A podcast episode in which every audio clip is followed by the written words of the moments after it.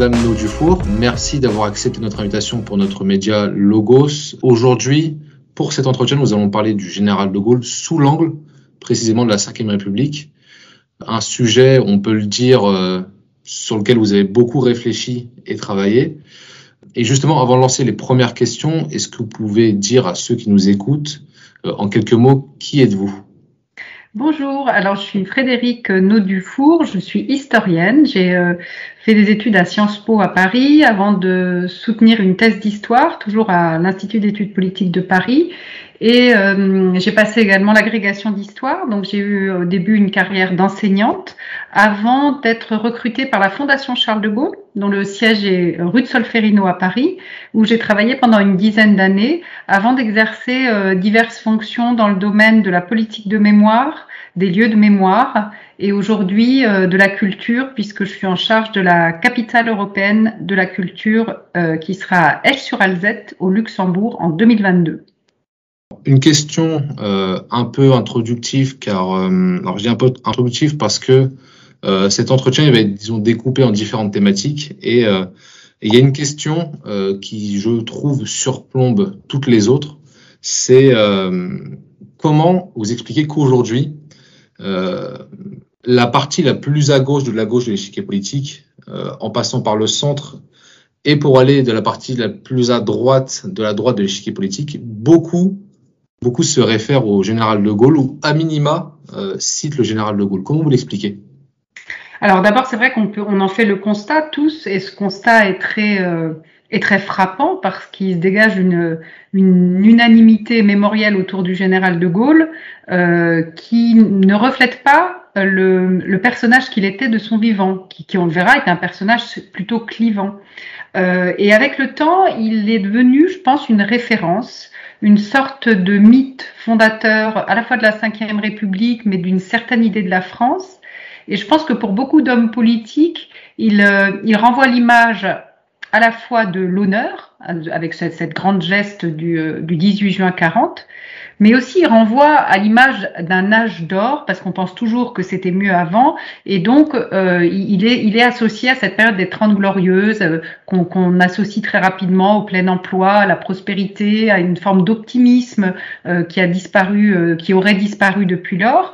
Et donc pour les hommes politiques, ils sont sûrs de toucher tout le monde parce qu'on voit que c'est le personnage le plus populaire, le personnage historique le plus populaire pour les Français. Il leur renvoie cette image de grandeur de la France. C'est une image flatteuse de la France que renvoie le général de Gaulle, mais euh, cette unanimité est extrêmement trompeuse parce qu'elle décrypte mal, elle renvoie mal euh, l'image euh, qu'avait le, le, général de Gaulle, et notamment vous avez cité euh, cette récupération qui s'exerce y compris aux extrêmes de l'échiquier politique et qui ressemble quand même un petit peu à l'arnaque du siècle. Euh, alors l'extrême gauche d'une part parce que Charles de Gaulle n'a jamais, même s'il a eu des communistes dans son gouvernement, même s'il a eu une politique envers l'Union soviétique qui était une politique de plutôt de conciliation ou de troisième voie, euh, il n'a jamais, euh, il n'a jamais prôné les thèses du communisme hein, dont, dont, il se méfiait terriblement. Et quant à l'extrême droite, c'est, je dirais, c'est encore pire. Euh, puisque l'extrême droite française, à partir euh, du régime de Vichy, se construit ou se nourrit euh, d'un antigaullisme viscéral, euh, antigaullisme qui est dans, dans, les deux branches qui soutiennent l'extrême droite contemporaine, qui sont celles du régime de Vichy, et puis celles par la suite issues euh, du, des nostalgiques de l'Algérie française, dont on sait qu'ils avaient de grands reproches à faire au général de Gaulle. Et, et par conséquent, c'est quand même assez hallucinant de voir aujourd'hui euh, ces personnes se réclamer euh, du général de Gaulle. On a vu Éric Zemmour hein, qui nous a sorti la panoplie du petit euh, de Gaulle euh, illustré. C'est quand même un petit peu étonnant dans la mesure où, où toute cette branche de, de, la droite, de l'extrême droite française est aussi celle qui a tenté d'assassiner le général de Gaulle pendant la guerre d'Algérie et qui l'a condamné à mort en août 1940 pour ce qui est du régime de Vichy. Donc là, il y a quand même, euh, il faut que les gens décident les yeux et, et, regardent les choses un petit peu en face. Pour parler d'un point dont on parle peu, je trouve, quand on parle du général de Gaulle, c'est la politique économique. Euh, lorsque de Gaulle il arrive au pouvoir, on est dans une situation, disons, où les finances publiques sont pour le dire avec, la, avec de la forme, très dégradée. il y a un niveau d'endettement qui est élevé. D'ailleurs, c'est un sujet d'actualité puisqu'on a un niveau d'endettement très très important. Et à l'époque, le général de Gaulle décide de mettre en place une politique de rigueur. comment cela s'est-il traduit en termes de mesures concrètement? Alors c'est vrai que lorsque euh, De Gaulle revient au pouvoir en 1958, euh, la situation de la France sur le plan économique et financier est très dégradée. Euh, on peut le citer, on peut citer plusieurs plusieurs faits hein, qui en attestent. D'abord, il y a une très forte inflation. la France a un déficit budgétaire extrêmement important. Elle n'a presque pas de réserve de devises. Euh, le général de Gaulle euh, explique à cette époque-là que la trésorerie du pays euh, se réduit à six semaines et, qu'au-delà de ça, la France ferait banqueroute.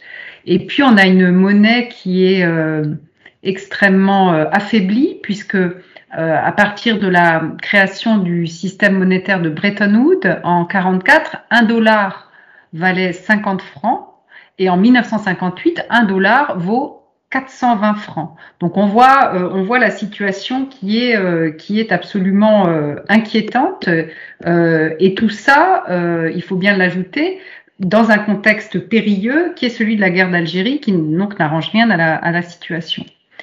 Et De Gaulle, face à cette situation, va en effet privilégier un plan qu'on qualifierait aujourd'hui plutôt d'austérité, euh, avec quand même des particularités dans cette, euh, dans cette politique de rigueur, puisque c'est à la fois un plan très dirigiste. La France de la Ve République, euh, la France de De Gaulle, c'est la France du plan, c'est la France d'une grande, d'un grand, euh, d'une grande organisation par l'État de la, de la politique économique. Et puis on a des aspects quand même qui préservent un peu plus de, de liberté, on va le voir, ou de, de libéralisme. Cette réforme, euh, elle est menée par le ministre euh, des Finances du général de Gaulle à l'époque, qui est Antoine Pinet, euh, qui n'est pas forcément d'ailleurs un, adepte résolu de, cette rigueur, mais le plan va être essentiellement élaboré par un autre conseiller du général de Gaulle, un inspecteur des finances qui s'appelle Jacques Rueff, et qui lui va préconiser à de Gaulle un plan de redressement euh, qui va être pris assez rapidement puisque De Gaulle revient au pouvoir en juin 1958 et que ce plan, euh, il est mis en place, enfin les ordonnances sortent euh, fin décembre 1958. Et ce plan, il va se traduire par un certain nombre de, de, de décisions. Tout d'abord, des décisions d'économie. il faut que l'État fasse des économies, qu'il dépense moins. Donc ça, c'est une première chose hein, qui est vraiment typique de la, de la rigueur. Euh, la monnaie va être dévaluée de manière assez importante, hein, de 17%. Donc là, on voit que euh, l'idée, c'est de favoriser notamment les, euh, les, exportations. Les impôts vont être augmentés, qu'Antoine Pinet ne trouvait pas, n'était pas, enfin, ce pourquoi Pinet n'était pas favorable. Et, et, en même temps, il y a un autre facteur qui va être très important dans cette politique économique, c'est que le traité de Rome a été signé l'année d'avant et que euh, en 1958, Charles de Gaulle s'inscrit dans cette politique de la communauté économique européenne et va euh, favoriser la liberté des échanges dans le cadre de la communauté économique européenne, avec euh, par exemple la fin des contingentements d'importation, la fin du contrôle d'échange, l'ouverture des frontières, tout ça, ça nous paraît banal aujourd'hui, mais c'est très très nouveau à l'époque et ça va donner un petit peu de, un petit peu d'air euh, à l'économie. Donc on voit qu'il y a à la fois de la rigueur, mais euh, il y a cette liberté nouvelle euh, de la circulation de, des marchandises qui apparaît. Et puis il y a d'autres formes de, de compensation mises en place par par le gouvernement à l'époque, qui vont être une hausse du salaire garanti, hein, le, le, SMIC, qui va être augmenté de 2%, une hausse des allocations, euh, des allocations familiales pour, pour aider les, les plus modestes, euh, le lancement d'un emprunt, donc aussi des mesures qui visent à, à renflouer l'économie, puis à donner du pouvoir d'achat, un peu plus de pouvoir d'achat euh, aux, classes, euh, aux classes modestes. Donc tout ça, c'est sur le plan économique. Et on peut dire également qu'il y a un autre aspect très important de la réforme, qui est un petit peu le, ce qu'on a retenu de cette époque-là et qui, qui, reste symbolique de cette nouvelle, euh, de cette nouvelle république qui arrive, c'est la création d'un nouveau franc, euh, puisque ce franc euh, qui avait été créé en 1926 avait subi déjà 11 dévaluations jusqu'en 1958, qu'il avait perdu beaucoup de sa valeur et que De Gaulle fait en sorte que un nouveau franc soit créé. Il va entrer en vigueur en circulation en 1960 et un nouveau franc représente 100 anciens francs, ce qui permet euh, ce qui permet également de, euh, de favoriser euh, les échanges et de remettre la France un petit peu dans le, dans le jeu des, des nations. Donc voilà un, peu en résumé la, la politique à la fois d'austérité et d'incitation, enfin et de oui de, de stimulation de l'économie qui est mise en place par cette par ce jeune gouvernement de la Ve République. Mais est-ce que c'est pas compliqué d'avoir, euh, ou disons contradictoire, d'avoir cet aspect de politique économique libre-échangiste et en même temps euh, de rigueur, et en même temps d'avoir euh, cette, euh, ce, ce, contrôle, disons, cette politique économique dirigiste, euh, avec notamment, alors ça c'était avant 58, mais avec les vagues successives de nationalisation, où là on voit quand même un, un, un, système de, de gouvernance de l'État français qui veut avoir la main mise sur ces entreprises. Et donc, euh, une mise en avant d'un État, disons, euh, prépondérant sur les sujets euh, économiques. Et alors que euh, mettre en place une politique d'austérité, de rigueur, c'est quand même se dire, on va réduire les dépenses, on va lâcher un peu du lest en termes d'intervention de, de l'État et plus s'ouvrir donc à la réduction des dépenses et plus s'ouvrir à l'aspect libéral et à l'aspect libre-échangiste. Alors, ça peut sembler contradictoire, mais je pense que c'était euh, une, une, volonté d'avoir cette politique avec plusieurs volets parce que ça évitait sans doute de s'enferrer ou de s'enfermer plutôt euh, dans une politique avec un, avec un aspect euh, ou une tendance unique. Par exemple, si on avait eu que l'austérité, peut-être que ça aurait, ça aurait mis les gens dans la rue, peut-être que ça aurait provoqué une paupérisation de la population. Donc il y avait une forme de mesure compensatoire à côté. Et et cette, euh, cette politique euh, de, assez, euh, assez comment dire, complexe sur le plan économique ou assez inclassable, peut-être on pourrait dire, elle rappelle un petit peu la façon dont De Gaulle se comporte sur un plan politique, puisque à plusieurs reprises sous la Ve République, il a expliqué que lui-même n'était ni de gauche ni de droite, et d'ailleurs la France n'était ni de gauche ni de droite, ce qui veut dire qu'il est un homme de la synthèse, capable d'emprunter euh, aux différents héritages politiques les aspects qui lui paraissent les plus pertinents au moment donné. Et c'est pas une recette qui vaut pour toutes les époques, euh, mais c'est une recette de pragmatisme. Et je pense que là, l'analyse de la situation en 58 euh, lui a l'a convaincu de cette euh, de construire cette recette euh, très avec ces éléments divers parce qu'en même temps même si la situation est très dégradée en 58 il faut rappeler qu'on est dans une France du plein emploi ce qui est vraiment un fait tout à fait différent de la situation d'aujourd'hui et qui autorise par conséquent d'autres solutions. D'ailleurs, on peut dire que c'est en raison de ce pragmatisme qu'il y a beaucoup de personnes aujourd'hui qui se réfèrent du, général de Gaulle. Et lui-même disait, il y a une station où il dit, euh, le problème c'est qu'en France, nous avons une vision horizontale de la politique, gauche-droite, alors qu'il faut avoir une vision verticale, ceux qui ont une petite idée de la France, ceux qui ont une haute idée de la France. Et je pense que beaucoup de personnalités politiques se réfèrent un peu bah, à cette logique-là, à ce pragmatisme-là, pour récupérer, un peu comme quelque part, tout le monde, lorsqu'on s'inspire d'un auteur, euh, euh, d'un théoricien, d'un économiste, d'un sociologue, on va prendre quelque part ce qui nous intéresse de la pensée de cette personne. Et sachant qu'il a un certain pragmatisme, il a aussi à piocher là où il fallait pour faire la politique juste. Euh, je pense que c'est la raison pour laquelle chacun arrive aujourd'hui, en regardant en, fonction de sa fenêtre de vision, disons, euh, arrive à prendre ce qui l'intéresse. Vous avez parfaitement raison, c'est ce à quoi on assiste, c'est que chacun euh, va faire son marché chez De Gaulle. Et que comme De Gaulle a vécu des périodes très différentes, la Première Guerre, la Seconde Guerre, la guerre d'Algérie, euh, les Trente Glorieuses, mai 68, il a dû, face à toutes ces situations, en effet, sortir de la boîte à outils des solutions qui étaient très différentes. Mais euh, même si ce à quoi on assiste est exact, c'est-à-dire chacun euh, va emprunter à De Gaulle ce qu'il veut, euh, les souverainistes vont rappeler qu'il était pour l'Europe des nations, les communistes vont rappeler qu'il était favorable à la participation dans le monde du travail, que sais-je encore? le vrai problème, c'est que De Gaulle ne se réduit pas à une de ces mesures.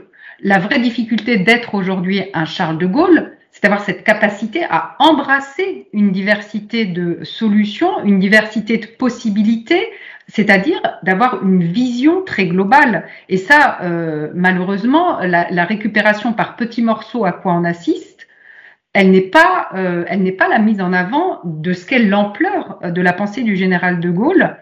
Et, qui, et, qui, ne s'explique en gros que par une chose, c'est que c'était un homme de culture et que c'était un homme très érudit, qui a lu des centaines, peut-être des milliers de livres dans sa vie, qui avait une, une culture prodigieuse sur le plan historique, sur le plan politique, sur le plan culturel, euh, et, que, et que sans cette, sans cette nourriture spirituelle et intellectuelle, euh, personne personne ne peut, euh, ne peut prétendre à, à, embrasser aussi large. Voilà le vrai problème. Alors, pour parler des politiques économiques, tout à l'heure vous avez parlé, euh, enfin évoqué euh, le fait qu'il y aurait pu avoir des gens dans la rue, euh, mais que ça avait été, disons, compensé ou disons les, les idées, les, les, les manifestations ont pu être compensées par la, les politiques sociales, notamment sur le sur le niveau de salaire. mais néanmoins, on a quand même constaté des mouvements de grève et des mouvements de manifestation. Alors, quand on parle du général de Gaulle et quand on parle de grève manifestation, évidemment, on pense tous à mai 68. Euh, mais on a d'autres d'autres périodes. On a les grèves euh, en printemps 1961, les grèves de mars à octobre 1963. Euh, donc, en définitive, quand on dresse un bilan, on a l'impression que le, le, général de Gaulle était souvent, enfin parfois critiqué et, et avait une politique sur l'aspect économique social qui était qui était controversée. Est-ce que c'est le cas? Alors en effet, il a, on l'oublie souvent, vous avez raison, on oublie souvent qu'il a eu à traverser des, euh, des crises sociales assez vigoureuses. Euh, alors mai 68 a un peu effacé toutes, euh, toutes les autres, mais il faut, bien, il faut bien savoir que le moment où la popularité de Charles de Gaulle est la plus basse, ça n'est pas pendant mai 68 ni pendant la guerre d'Algérie, c'est bien en 1963, euh, pendant la grève des mineurs. Et euh, il faut bien souligner en effet que le plan, euh, le plan de rigueur, le, les mesures prises par le gouvernement ont permis de réduire l'inflation, mais euh, ont finalement engendré au, au, début de la Ve République une, une, forme de stagnation économique, de croissance très faible, et euh, qui a fini par, euh, par engendrer en effet un certain nombre de mouvements sociaux, même en, en même dans ce contexte de plein emploi, ce qui ferait dire aujourd'hui aux Français que les Français adorent, euh, adorent être dans la rue et, et, et râler, même quand euh, finalement leur situation semblait moins malheureuse qu'aujourd'hui. euh, la grève des mineurs, à cet égard, elle est très intéressante en 1963, puisqu'elle est aussi euh, le signe que le pays est en train de connaître des mutations extrêmement importantes et c'est le début d'un bouleversement euh, qui va aboutir après dans les années euh, dans les années 70, dans les années 80. Euh, on a une, mutation euh, de la consommation d'énergie avec la avec un pétrole bon marché qui devient de plus en plus euh, utilisé et le charbon qui, euh, qui commence à, à dont l'emploi commence à diminuer. il y a une menace de fermeture des mines de charbon et cette menace et, et les premières mesures de, de, réduction de la production vont engendrer des grèves dans les mines, d'abord dans les mines de la Loire, et puis le mouvement va prendre de l'ampleur, va toucher, va toucher la Lorraine, le Nord, et, et là on voit comment De Gaulle réagit euh, et sa décision est plus ou moins euh, maladroite, on va dire, puisque le 2 mars 1963, il ordonne euh, la réquisition du personnel des houillères et sans se rendre compte sans doute en signant ce, ce, cette réquisition que la mesure est très impopulaire et que l'image du mineur reste dans le pays une image au contraire très populaire, euh, c'est l'image du travailleur, de, de, celui qui souffre au fond de la mine. Il y a toute une, une imagerie, une mythologie. Lui-même est un homme du Nord. Euh, donc, euh, donc on estime qu'il connaît, euh, qu'il connaît cette, cette dureté du travail. Et, finalement, le mouvement va prendre de l'ampleur, euh, tant et si bien que les, mineurs organisent le 13 mars 63 une immense, un immense rassemblement à Paris, une marche sur Paris. Ils viennent en quart euh, de la Lorraine, de toute la France, avec des slogans euh, assez vindicatifs contre De Gaulle, hein, Charlot des sous, voilà ce qu'on a entendu. Et ce mouvement va faire contagion euh, puisque bientôt la grève va toucher et les, mouvements sociaux vont toucher les entreprises euh, nationalisées, hein, la SNCF, EDF, la RATP, Air France. Donc on a affaire à une situation euh, très très explosive. Alors De Gaulle va finalement devoir céder et donc en avril les mineurs vont obtenir la hausse de salaire qu'ils demandaient, mais c'est une c'est une alerte, euh, c'est une alerte qui, à mon avis, doit être mise en lien, même si c'est très différent, avec ce qui se passe en mai 1968, parce que de la même façon, même si c'est différent, on est à un moment de, de changement de civilisation. C'est un monde qui est en train déjà d'être, de disparaître, ce monde des, des houillères, et je pense qu'il y a un, sentiment dans le pays de cette disparition. Et mai 68, lui, sera euh, un mouvement d'annonce euh, de début de quelque chose d'autre, d'une autre forme de civilisation. Et De Gaulle, il est dans cette période charnière. Et effectivement, ces tensions, les tensions sociales, elles sont le, signal de ce changement de monde. Alors, je, vous propose maintenant de prendre un, virage et de parler de la, vision de la démocratie du général de Gaulle. Euh, alors, pour comprendre la vision républicaine démocrate du général de Gaulle, est-ce qu'on peut dire que la Ve République euh, est, disons, la représentation paroxystique de la République selon De Gaulle? C'est-à-dire euh, l'image avec un individu qui centralise le pouvoir autour, autour d'un régime certes parlementaire, mais où la figure du président a un pouvoir sur l'ensemble des autres, des autres organes de gouvernance. Oui, je pense que la Ve République, on peut le dire, elle correspond à la vision qu'a Charles de Gaulle d'une constitution, euh, pas parfaite, mais enfin de, la façon dont lui voit euh, la constitution et la République. Et cette vision, rappelons qu'il la possède depuis très longtemps, puisque dans des discours très, euh, très antérieurs, notamment le, discours de Bayeux en 46, euh, il, commence à énoncer cette, cette, construction, cette architecture de la, de la cinquième qui sera la cinquième République. Il va répéter cette vision, l'affiner, l'approfondir dans un autre discours célèbre à Épinal, sous la quatrième République, et donc il porte cette vision en lui. Et cette vision, il va la mettre en œuvre, c'est même une des conditions de son retour au pouvoir. Il accepte de revenir au pouvoir en mai 58 si, euh, si on lui accorde le droit de euh, faire une nouvelle constitution. Donc c'est quelque chose de très important pour lui et l'équilibre institutionnel qu'il euh, qu'il propose est radicalement différent de tout ce que la France a connu jusque-là. Alors, il a, il a, critiqué vertement la quatrième République lorsqu'il était dans l'opposition pour son instabilité gouvernementale. Il va conserver néanmoins de la quatrième République deux choses importantes. D'abord, le fait qu'il y ait une constitution, euh, ce qui n'était pas le cas sous la Troisième République, il n'y avait pas un texte constitutionnel, donc ça c'est une première chose. Et il va, il va garder également dans cette constitution le préambule euh, qui figurait déjà euh, sous la Quatrième République, qui est la Déclaration des droits de l'homme et du citoyen, qui va faire partie intégrante de la constitution de la Cinquième République. À part ça, on arrive dans un monde euh, complètement, euh, complètement nouveau avec cette, euh, cette cinquième République qui prend le contre-pied de la quatrième République qui était jugée trop favorable au Parlement et, cette, et cette, ce trait étant source d'instabilité gouvernementale. Donc on assiste à quatre, quatre nouveautés. D'abord un fort euh, pouvoir exécutif. Ça, c'était vraiment la volonté de De Gaulle qui avait déclaré que le, le chef de l'État devait être l'arbitre de la nation euh, au-dessus des, des, partis et qui va, euh, qui va acquérir une certaine autonomie par rapport aux assemblées. Et puis cette autonomie, elle va être consacrée, si on peut dire, en 1962 par la révision constitutionnelle qui fait que le président est désormais élu directement par le peuple au suffrage universel, ce qui n'était pas le cas au début de la Ve République, où il était élu par un collège de 80 000 grands électeurs. le président de la République a des, des compétences importantes et il va, il va notamment être le chef des armées. Il va, il va nommer, nommer son premier ministre.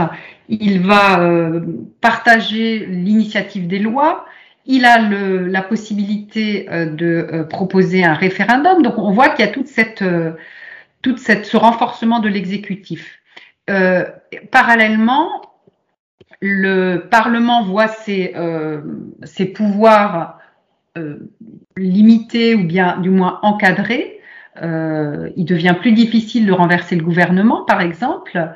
Euh, voilà, et on a, euh, on a, je l'ai dit, hein, cette possibilité pour le président de recourir au référendum. Et enfin, une dernière innovation, une quatrième innovation, qui est la création du Conseil constitutionnel, euh, qui va euh, qui va plus tard après la période de, de Gaulle euh, pouvoir euh, vérifier la conformité des lois aux principes constitutionnels. Donc voilà toutes les toutes les nouveautés qui qui sont mises en œuvre et qui vont susciter au départ une forte une forte opposition, c'est-à-dire cette cinquième République qu'on a pu définir comme une monarchie républicaine euh, a suscité euh, la critique notamment de la gauche. Hein. on se rappelle du livre de François Mitterrand, Le coup d'État permanent, euh, pour finalement entrer dans, la, dans une forme de normalité et se poursuivre bon an mal an sous les, sous les alternances politiques qui ont suivi et, et qui existent donc toujours aujourd'hui, même si elle a été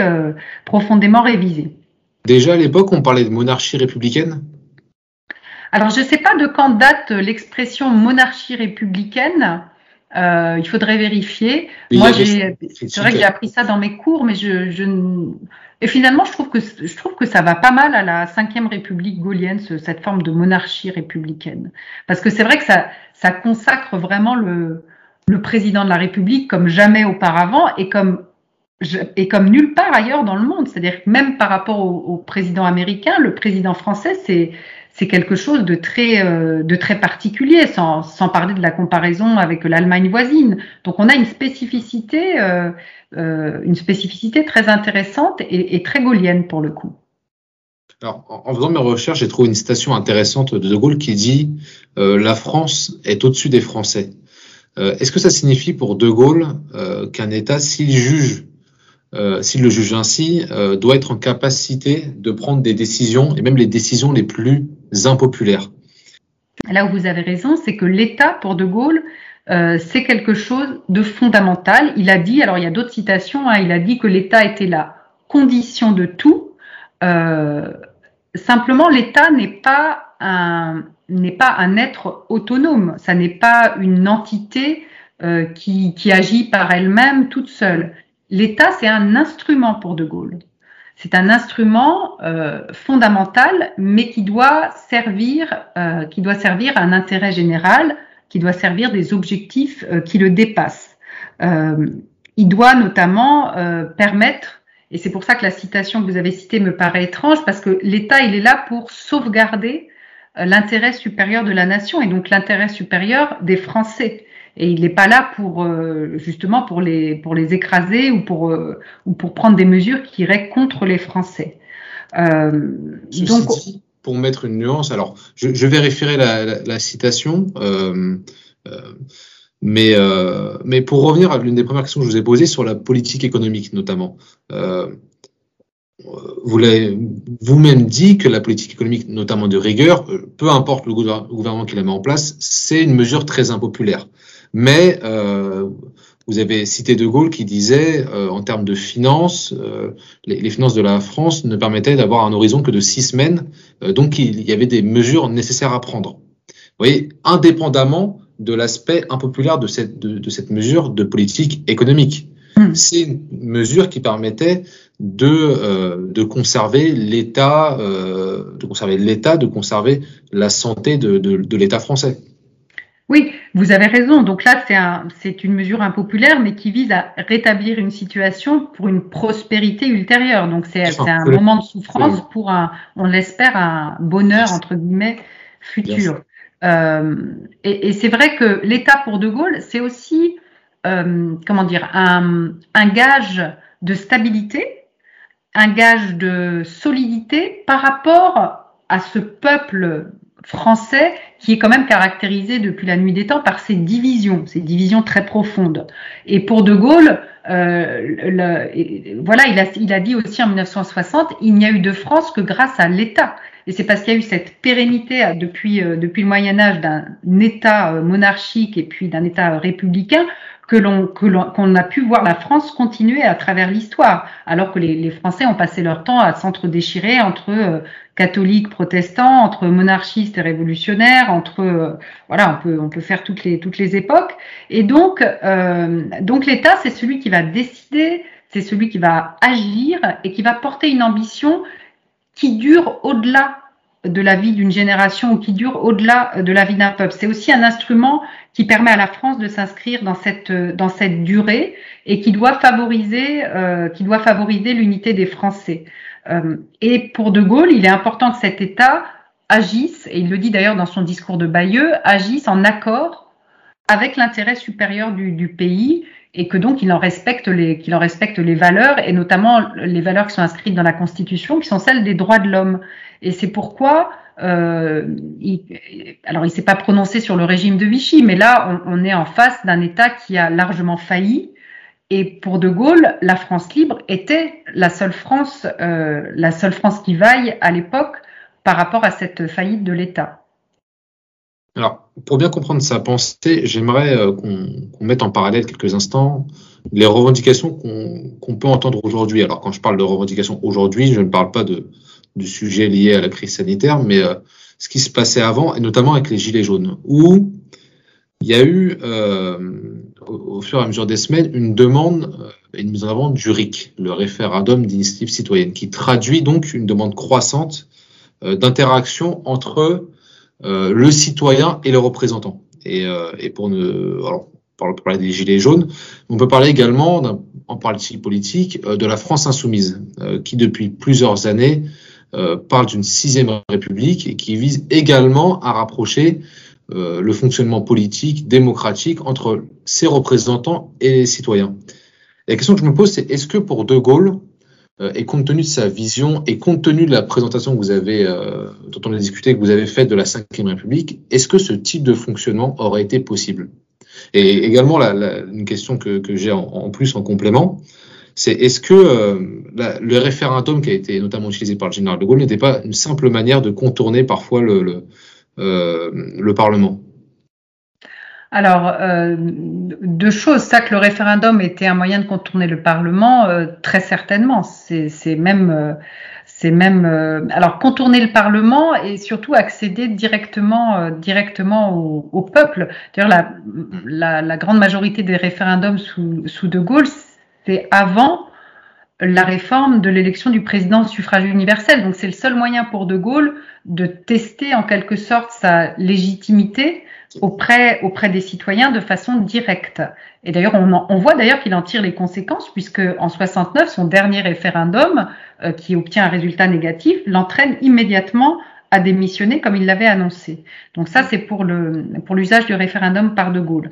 Alors, est-ce que De Gaulle euh, aurait pu envisager cette, ces propositions euh, qui émanent donc euh, des, euh, des, gilets jaunes ou de la France insoumise pour euh, un référendum d'initiative populaire ou euh, une république qui, euh, qui rapproche les, les, les, représentants et les citoyens. Alors, j'ai pas pour habitude de parler à la place de De Gaulle au temps présent parce que je pense que c'était un homme suffisamment intelligent pour faire évoluer sa pensée en fonction des circonstances et que là, on est très longtemps après sa mort, donc je ne sais pas ce qu'il aurait pensé. Mais ce qu'on peut dire, euh, d'instinct, c'est que euh, le référendum d'initiative populaire, euh, si on se replace dans le contexte des années 60, ça n'est pas quelque chose qui rentre du tout dans sa, dans sa vision institutionnelle, parce que lui, le référendum est un instrument aux mains de l'exécutif et non pas euh, et non pas aux mains du, du peuple. C'est un moyen pour le président de vérifier, euh, de vérifier, euh, de consulter le peuple pour adopter certaines lois, pour ratifier, il y a des conditions très particulières, pour ratifier des traités internationaux, pour réviser la Constitution. Et je, je ne pense pas qu'il aurait, euh, que dans sa vision, euh, la possibilité pour les citoyens de manier cette, cette, sollicitation d'un référendum euh, aurait correspondu à, à, sa vision. Donc je pense qu'on est avec De Gaulle, malgré tout, dans un système encore très monarchique, pour le, pour le dire encore une fois, où, le, où la, la décision, même si le président émane du suffrage populaire, la décision va euh, du haut vers le bas. Et on n'est pas encore dans une, euh, justement, dans une démocratie participative où on essaye de stimuler euh, les décisions qui partent du bas pour aller vers le haut, ce qui peut aussi apparaître hein, comme une forme de, démagogie ou de, ou de prétexte ou de, de manière de laisser croire au peuple qu'il a une part à la, à la décision. On pourrait aussi s'interroger là-dessus. Très bien. Euh, parlons maintenant euh, de politique étrangère. Alors, politique étrangère, euh, politique européenne, politique et rapport vis-à-vis des États-Unis et également de politique en Afrique. D'abord, le rapport avec les États-Unis. J'ai trouvé une, citation de De Gaulle qui est assez longue, je vais vous la lire, qui dit il devient urgent de secouer l'apathie générale pour monter des mécanismes de défense. Les Américains sont en train d'acheter la biscuiterie française. Leurs progrès dans l'électronique française sont foudroyants. Qu'est-ce qui empêchera IBM de dire un jour nous fermons nos usines de France parce que l'intérêt de notre firme le commande? Qu'est-ce qui empêchera que recommence ce qui s'est passé euh, l'autre année pour Remington à Vierzon? Les décisions se prennent de plus en plus aux États-Unis. Il y a un véritable transfert de souveraineté les vues du Pentagone sur la stratégie planétaire, les vues du business américain sur l'économie mondiale nous sont imposées. Bien des Européens y sont favorables, de même que bien des Africains étaient favorables au système colonial. La question que je vous pose à dire ça, euh, est-ce que De Gaulle avait raison avant tout le monde? Alors, je ne sais pas s'il avait raison avant tout le monde, je ne sais même pas s'il avait raison, mais en tout cas, ce qu'on entend dans cette citation, c'est son analyse euh, de, du rapport de force international avec les États-Unis et qui est une analyse euh, qu'il fait du point de vue de la France, encore une fois, et de la France en tant qu'État souverain et que la France en tant qu'État indépendant qui a besoin ou qui vise à, à défendre son économie. Et là, on voit effectivement qu'il qu'il pressent le, la place, le poids euh, des États-Unis et la manière dont, d'une certaine façon, à travers l'économie, à travers le capitalisme, il euh, gouverne euh, l'Europe, il gouverne une partie du monde. Il ne le dit pas, mais il y a aussi leur force de frappe culturelle. C'est l'avènement de la pop culture américaine ces années 60 et 70 et pour De Gaulle euh, c'est aussi une forme de menace hein, sur le sur les euh, sur les, héritages les héritages européens. Donc il est très lucide sur ce rapport de force. Et ce qui est très intéressant dans cette euh, dans cette citation si elle est si est exacte c'est que d'ailleurs il il parle essentiellement de l'Europe euh, il dit bien des Européens, ils sont favorables, c'est-à-dire qu'il place le débat non pas entre la France et les États-Unis, bien qu'il parle de la France, mais il montre bien que c'est à l'échelle de l'Europe qu'il faut en prendre conscience, parce que seule euh, une Europe euh, euh, unie sur le plan économique pourra faire face à cette menace américaine. Et ce qu'il voit comme danger, c'est que certains pays européens n'ont pas du tout euh, cette, cette, analyse que lui euh, fait et que beaucoup de pays euh, européens sont au contraire très favorables à cet entrisme économique des États-Unis. Donc il a compris en effet cette forme de... Alors lui, il emploie dans cette citation le mot de colonisation, mais enfin cette forme de, oui, d'impérialisme économique américain, qui aujourd'hui d'ailleurs se fait contrebalancer par le, par l'universalisme ou l'impérialisme chinois dans le, dans, le domaine, euh, dans le domaine économique. Mais ce qui est intéressant, et euh, lorsque je vous pose la question en disant est-ce qu'il avait raison avant tout le monde, euh, c'est notamment parce que c'est un, thème qui est de plus en plus discuté et où, où lorsqu'on discute de la place de la France euh, sur le, rapport avec les États-Unis, on, parle d'une alliance, mais d'une fausse alliance parce que euh, très souvent contrebalancé euh, euh, d'affaires et notamment récemment avec l'affaire en Australie, l'affaire des sous-marins, où finalement on a l'impression que les États-Unis sont nos alliés, sont nos alliés politiques, nos alliés militaires, mais qui finalement, du côté des États-Unis, organisent progressivement un plan visant à permettre l'hégémonie de l'impérialisme américain, quitte à bafouer ou, ou balayer d'un revers de main cette alliance qu'il peut y avoir avec la France. Oui, c'est vrai. Alors, c'est une, attitude qui est finalement très ancienne et on peut expliquer cette méfiance et cette clairvoyance de De Gaulle par le passé, par le passé de la Seconde Guerre mondiale, où les États-Unis euh, se sont comportés comme un allié, comment dire, j'allais dire encombrant, c'est pas ça, comme un allié euh, très entreprenant. Euh, puisque certes le rôle des États-Unis a été déterminant pour la libération de la France et de toute l'Europe, personne ne remettra jamais ça en cause, mais euh, ça s'est fait quand même avec de véritables tentatives euh, de saper la souveraineté de la France. Deux exemples. Le débarquement en Normandie, qui est quand même le grand fait d'armes américain pendant la Seconde Guerre mondiale en ce qui concerne la France. Charles de Gaulle, qui est alors le chef du gouvernement provisoire, n'est pas averti. Il n'est pas associé à cette opération militaire majeure. Il va être prévenu euh, l'avant-veille par Churchill, ce qui le met dans une colère absolument épouvantable. Ça, c'est un premier exemple euh, de comportement, comment dire, un peu, euh, alors certes peut-être guidé par des explications militaires, à hein, ne pas divulguer un secret, mais enfin quand même un petit peu, un petit peu léger. Et puis le deuxième exemple qui est beaucoup plus symptomatique, c'est euh, la mise en place par les États-Unis après la libération de la France en 1945 d'une administration américaine qu'on a appelée l'AMGOT euh, et qui euh, consistait à faire de la France un territoire sous occupation américaine exactement au même titre que l'Allemagne libérée qui avait ses quatre zones alliées pour l'occuper, avec des billets imprimés aux États-Unis, avec des administrateurs formés aux Français aux États-Unis et qui devait arriver clé en main pour euh, gouverner le pays. Donc on peut bien imaginer que pour De Gaulle, c'était euh, cet amgot était quelque chose d'absolument euh, inacceptable et d'ailleurs il, a, réussi à,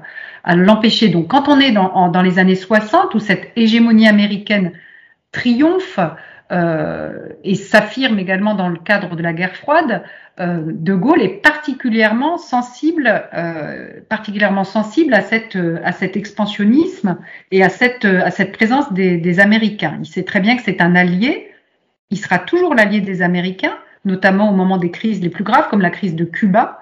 Donc là, il n'y a, il a pas, il a pas l'ombre d'un doute, c'est un allié des Américains mais c'est un allié qui va être un allié méfiant parce qu'il connaît euh, la propension des États-Unis à faire passer leurs intérêts économiques et leurs intérêts tout court euh, sur euh, celui des alliés. Oui, parce que là, pour parler maintenant de l'OTAN, De Gaulle était très critique de l'OTAN parce que il percevait l'aspect unilatéral, disons, des États-Unis et, à la place, de Gaulle proposait une, direction tripartite. Euh, est-ce que vous pouvez nous parler de cette, proposition de fonctionnement, cette organisation tripartite? Oui, c'est très intéressant parce que cette décision, cette proposition, il la formule euh, dès son retour au pouvoir en 1958. donc, on voit les urgences qu'il a à gérer lors de son retour au pouvoir. Il y a la guerre d'Algérie, euh, et, la situation de la France en Algérie qu'il faut régler d'une façon ou d'une autre. Il y a l'écriture d'une nouvelle constitution qui va se faire pendant euh, juillet et août 1958 pour une présentation en français euh, le 4 septembre 58. Et puis à côté de ça, De Gaulle trouve le temps pour deux choses sur le plan international. D'abord, rencontrer le chancelier Adenauer, ce qui, qui le fait, ce qu'il fait le 14 septembre 58, et proposer aux États-Unis et à la Grande-Bretagne une nouvelle organisation de l'Alliance Atlantique, ce qu'il fait également en 1958. Donc vous voyez qu'il est très actif pour les sujets qui lui semblent primordiaux pour, euh, pour l'intérêt de la France. Euh, cette organisation tripartite, euh, elle résulte de, de discussions de Charles de Gaulle avec les États-Unis, avec Dulles, qui propose à de Gaulle en 58 d'installer des têtes nucléaires tactiques en France, sur le sol français. Euh, et la négociation consiste à dire, en échange, la France renonce à euh, s'équiper de l'arme nucléaire.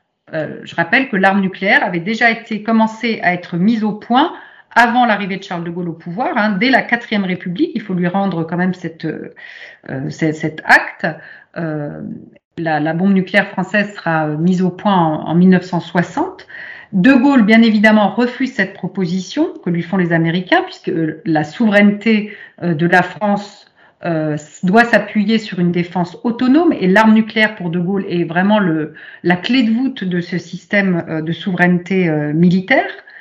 Et il va proposer une autre solution aux États-Unis et à la Grande-Bretagne. Il propose un directoire à trois de l'OTAN.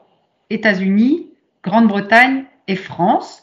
son idée, c'est que tous les trois, ils pourraient décider de la stratégie mondiale et enfin de la stratégie mondiale de l'OTAN et, euh, envisager ensemble un commandement commun des forces militaires de l'OTAN. Alors bien évidemment, comme on peut l'imaginer, sa proposition est rejetée. Et alors je ne sais pas si De Gaulle l'a fait, a fait cette proposition en sachant pertinemment qu'elle serait rejetée et qu'après ça lui laissait le champ libre pour, euh, pour agir comme il l'entendait, ou euh, s'il avait vraiment l'espoir qu'elle soit acceptée. Mais quoi qu'il en soit, les conséquences sont assez rapides puisque d'une part, euh, le, dès 1959, la France retire la flotte de Méditerranée du commandement intégré de l'OTAN et elle affirme très clairement son refus que euh, soient installés sur son sol des euh, éléments nucléaires étrangers. Et par la suite, on le sait, De Gaulle va poursuivre cette politique vis-à-vis -vis de l'OTAN en dégageant la France non pas de l'Alliance Atlantique, puisqu'il y est attaché et il va toujours maintenir la France au sein de l'OTAN, mais il va, la, faire sortir du commandement intégré euh, de l'OTAN qui est sous commandement américain. Alors, maintenant, parlons de, parlons de l'Europe. Euh, L'histoire met, met, en avant la volonté du général de Gaulle euh, de s'ouvrir à l'Europe et donc de sortir de, d'une organisation, disons, protectionniste. Et euh, alors là, je vous demander un exercice qui est assez difficile. Je, pense que vous n'avez pas trop par rapport à ce que vous avez dit, c'est essayer de, de, de, dire ce que le général de Gaulle aurait pensé euh, aujourd'hui, c'est-à-dire que compte tenu de l'évolution progressive de l'Europe depuis que le général de Gaulle n'est plus au pouvoir, euh, qu'aurait pensé le général de Gaulle justement de cette évolution en comparaison et en opposition avec l'Europe des six euh, qui était organisée à son époque? Alors, en effet, c'est pas une question très facile parce que euh, on peut pas faire parler de De Gaulle de 1960 euh, pour 2021. Ou alors, il faudrait faire une, une hypothèse très audacieuse qui serait de dire que De Gaulle vit en 2021 avec nos références culturelles, avec nos connaissances, avec notre appropriation du passé et que donc il analyse la situation de 2021 avec les yeux de quelqu'un de 2021. Mais faire parler le De Gaulle de 60 sur la situation d'aujourd'hui, c'est impossible. Alors, si on considère qu'il est donc un homme cultivé et qu'il est un homme euh, qui euh, comprend le sens de l'histoire et qui est un homme qui a toujours eu à cœur d'anticiper euh, la modernité, c'est un homme du 19e siècle, mais qui a euh, qui a installé la France euh, dans, dans la modernité. On l'a vu bon, avec l'arme nucléaire, on le voit avec les infrastructures dont il a doté, euh, doté le pays, on le voit avec la politique économique, avec la décolonisation. Donc, euh, s'il était euh, aujourd'hui présent, on peut imaginer, euh, on peut imaginer qu'il serait favorable à une Europe, une Europe des 27 il serait très content, je pense que la Grande-Bretagne s'en soit retirée d'ailleurs, euh, qu'il soit favorable à une Europe des 27, euh, si tant est qu'elle réussisse sur un plan économique à, euh, à rivaliser, à faire le poids face à la Chine et face aux États-Unis, parce qu'il comprendrait, je pense, que en dehors de cette solution, la France seule ne peut pas grand-chose.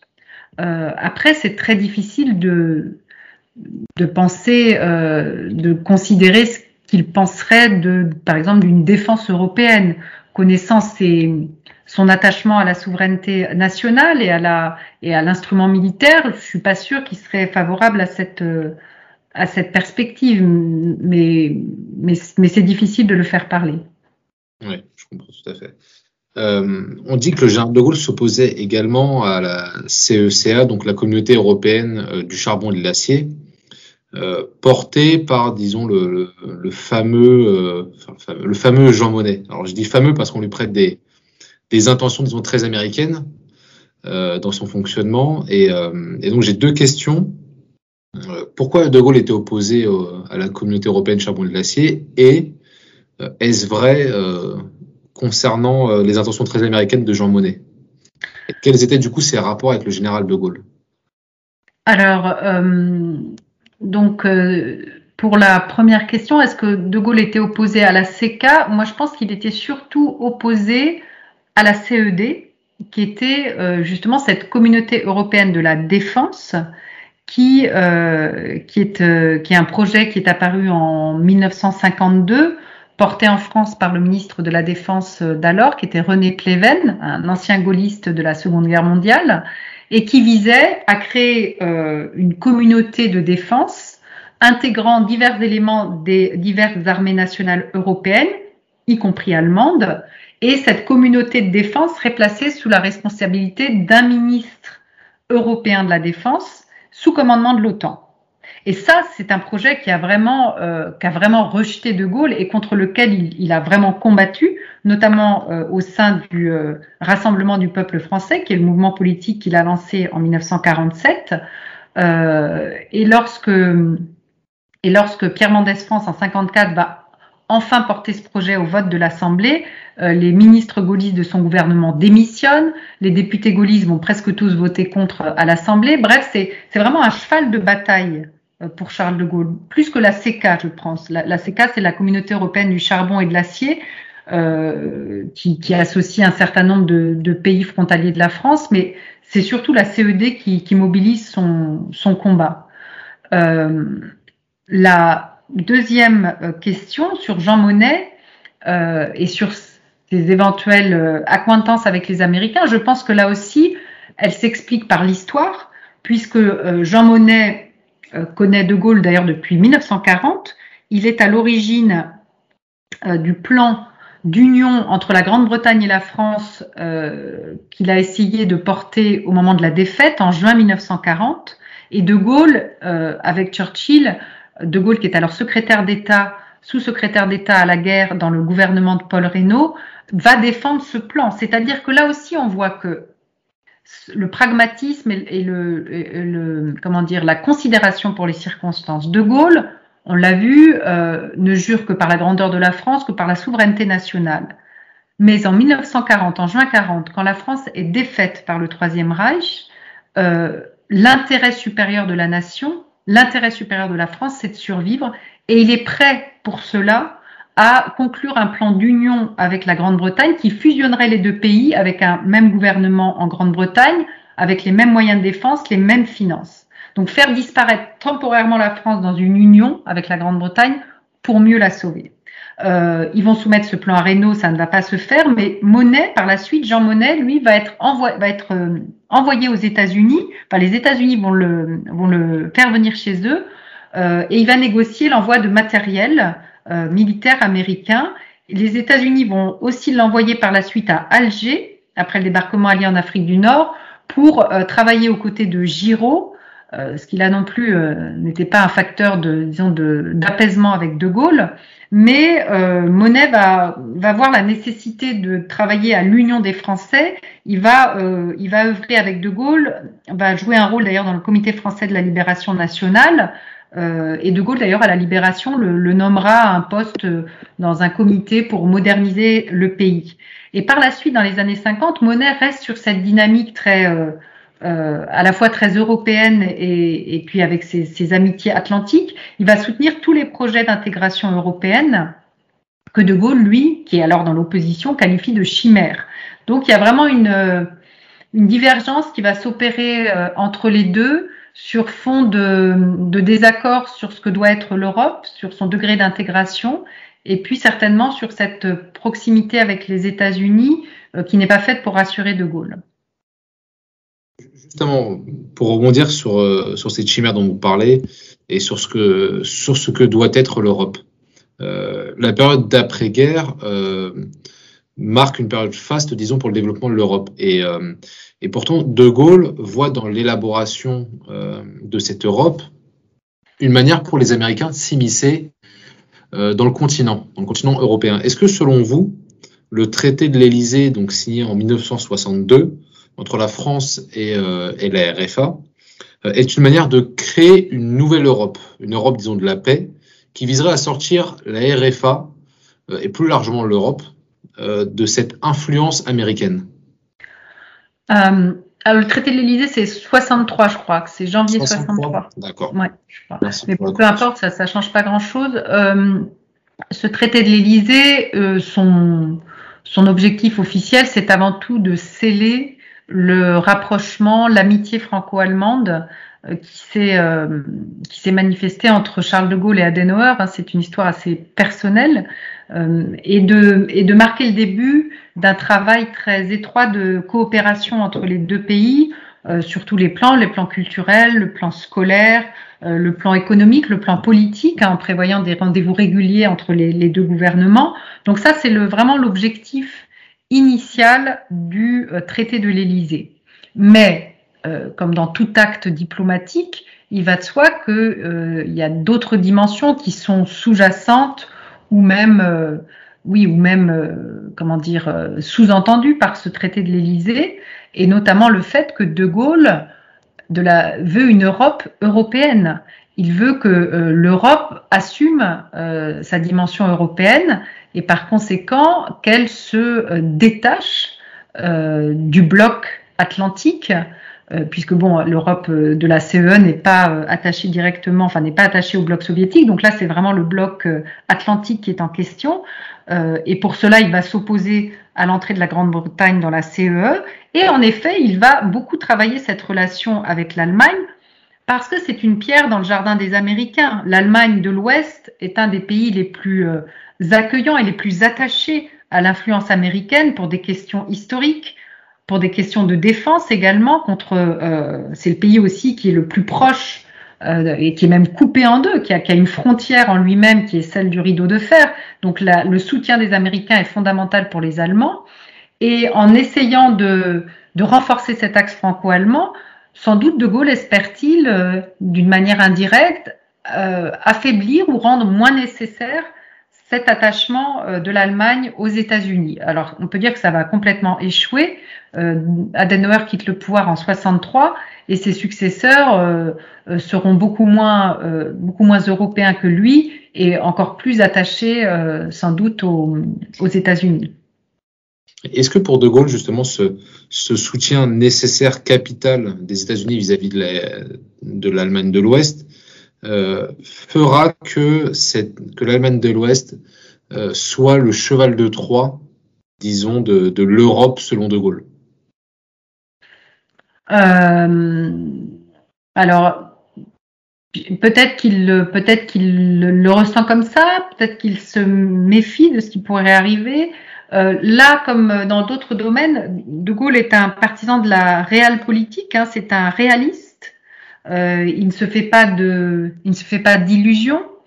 Euh, il, euh, au moment d'ailleurs où il invite Adenauer le 14 septembre 58 à la boisserie pour sceller ce pacte franco-allemand, enfin cette amitié franco-allemande, c'est le moment qu'il choisit de manière concomitante pour proposer un directoire à trois de l'OTAN aux États-Unis, sans en parler à Konrad Adenauer. Donc on voit que Bien sûr, l'axe franco-allemand est important, mais que c'est avant tout un, chef d'État et qu'il est prêt, euh, il est prêt à étudier plusieurs solutions euh, pour l'intérêt de ce qui lui semble être l'intérêt de son pays. Donc le réalisme est important.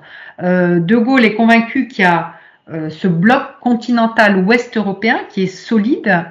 il trouve dans l'Allemagne un partenaire de choix parce que d'abord on connaît toutes les guerres, toutes les tentatives de paix, mais aussi à l'époque, l'Allemagne est forte économiquement, donc ça c'est quelque chose d'important.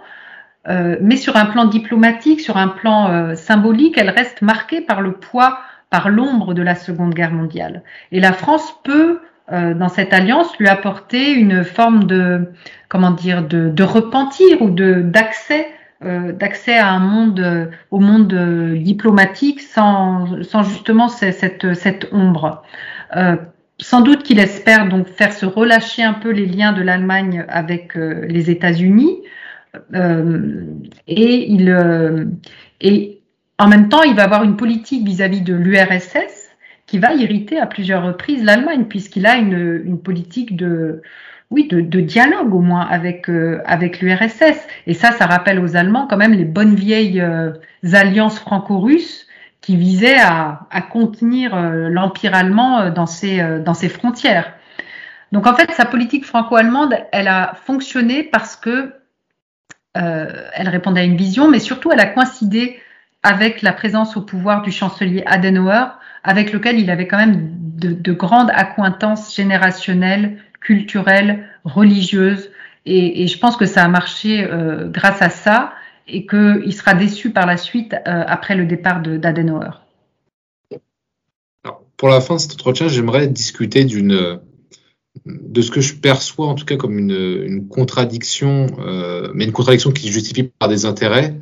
Euh, c'est lorsque De Gaulle proclame, enfin, permet l'indépendance de l'Algérie euh, et, pourtant, quand on regarde au global la politique étrangère euh, sous le général de Gaulle, et notamment de son homme de main en Afrique, Jacques Faucard, euh, on peut douter de la, de la, volonté réelle du général de Gaulle d'offrir l'indépendance aux pays qui sont sous le, sous le giron français. donc, est-ce que, en fait, lorsqu'il y a encore intérêt à la France à garder certains, certains pays, les questions d'indépendance sont, sont oubliées alors, ce qu'on peut dire, c'est que d'abord, De Gaulle euh, est convaincu que, que la marche de l'histoire, que le, que, le, que le destin, la destinée des peuples est d'aller vers l'indépendance.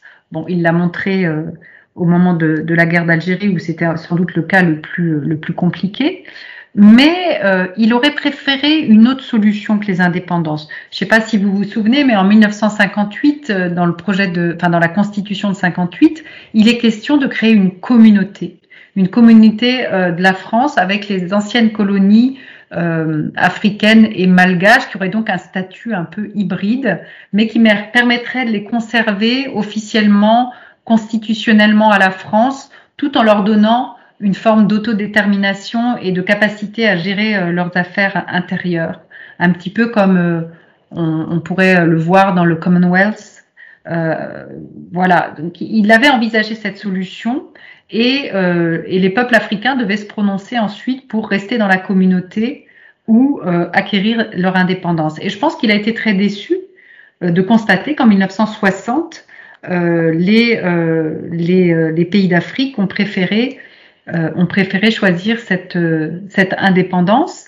Et en effet, De Gaulle a travaillé pour essayer de maintenir des liens.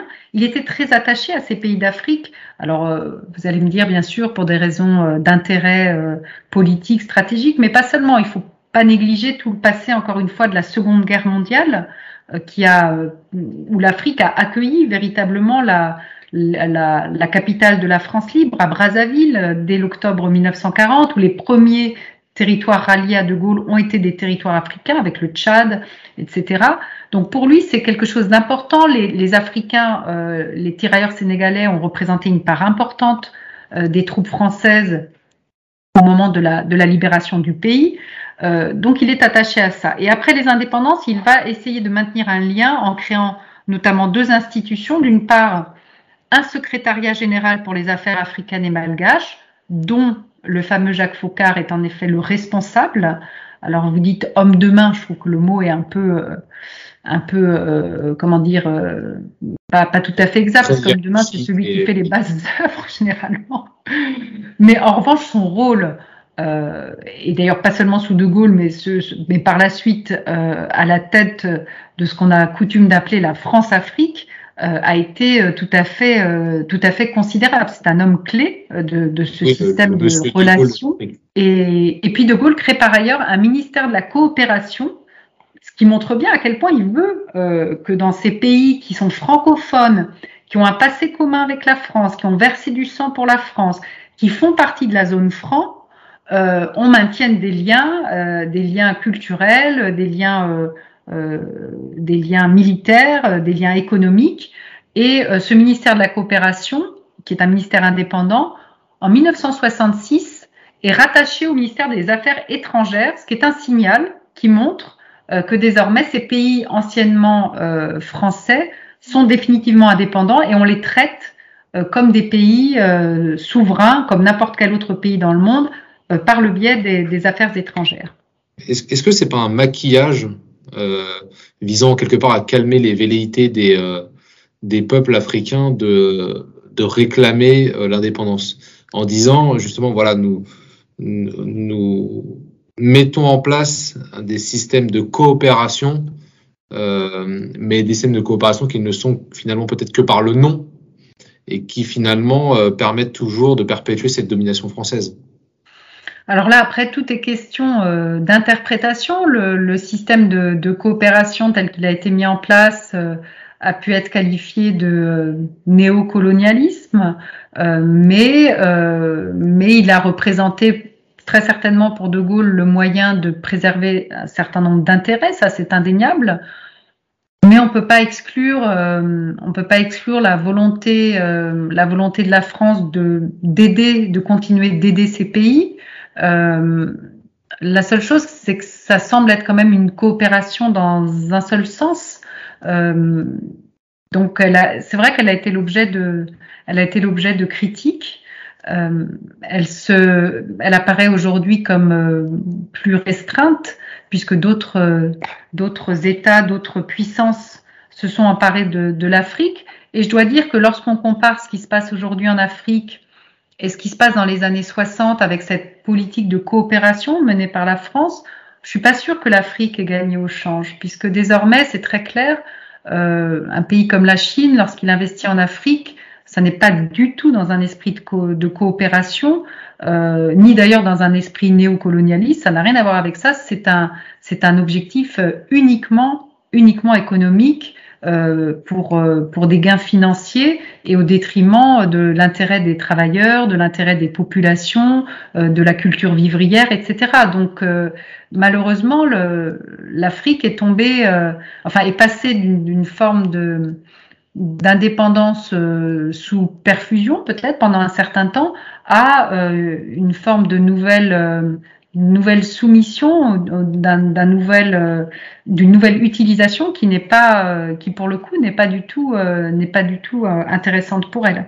Merci merci une nouvelle fois pour d'avoir accepté notre invitation. avant de vous laisser, j'ai une dernière question. quel sujet ou thème serait pour vous intéressant à traiter pour notre média? Que ce soit un sujet historique, un sujet sociologique, philosophique. Est-ce que vous avez un, sujet, un thème, quelque chose qui vous intéresserait vous et que vous trouveriez intéressant à traiter compte tenu peut-être de l'actualité ou, ou je ne sais quoi? Je suis intéressée par plein de thèmes. Euh, là, je lisais récemment un article sur le métaverse. Vous savez ce que c'est, vous, le métaverse? voilà. Bah, alors ça, moi, j'aimerais bien que quelqu'un que quelqu'un m'explique très clairement ce que c'est parce que j'y comprends pas grand-chose et ça m'a l'air d'être d'être l'avenir de la du numérique. Et, on voit toutes les grandes firmes comme Facebook qui, euh, s'intéressent et qui investissent très très euh, de manière très importante là-dedans. Et je me dis que là il y a une, une tendance qui aurait certainement intéressé le général de Gaulle qui était toujours à l'affût des, euh, des nouveautés économiques. Voilà. Une fois merci de vous être rendu disponible.